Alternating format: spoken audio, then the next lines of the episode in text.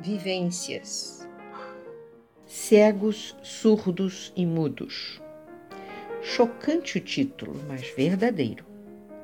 Quantas vezes nos omitimos deliberadamente das situações que se apresentam?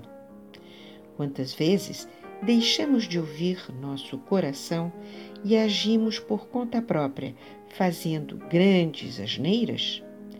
Quantas vezes sentimos que é necessário uma palavra amiga, ou mesmo ser um bom ouvinte, mas o desejo de falar, de aparecer é tão grande que perdemos o momento? Daí o remorso, a tristeza, o desespero. Se eu tivesse, não dá para voltar no tempo. Recomece a partir do agora. Mude este comportamento e aceite a existência para compartilhar com cada um de nós toda a potencialidade que carregamos em nosso interior.